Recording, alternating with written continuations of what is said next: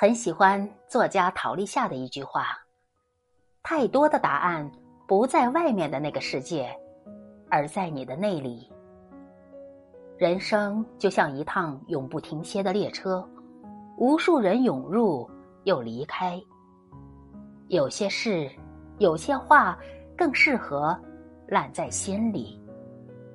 藏在心里的话，不是故意要去隐瞒。只因不是所有的疼痛都可以呐喊，有的事要用一辈子的时间慢慢解，三天五天是根本想不通的。以前难受了会哭，因为解决不了；后来难受了会忍，因为改变不了；现在难受了会笑，因为不重要了。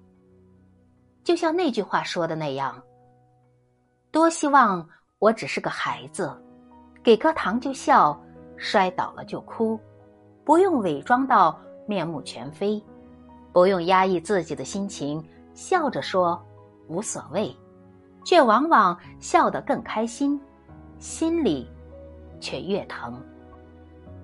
这就是成年人的生活，从来都不容易。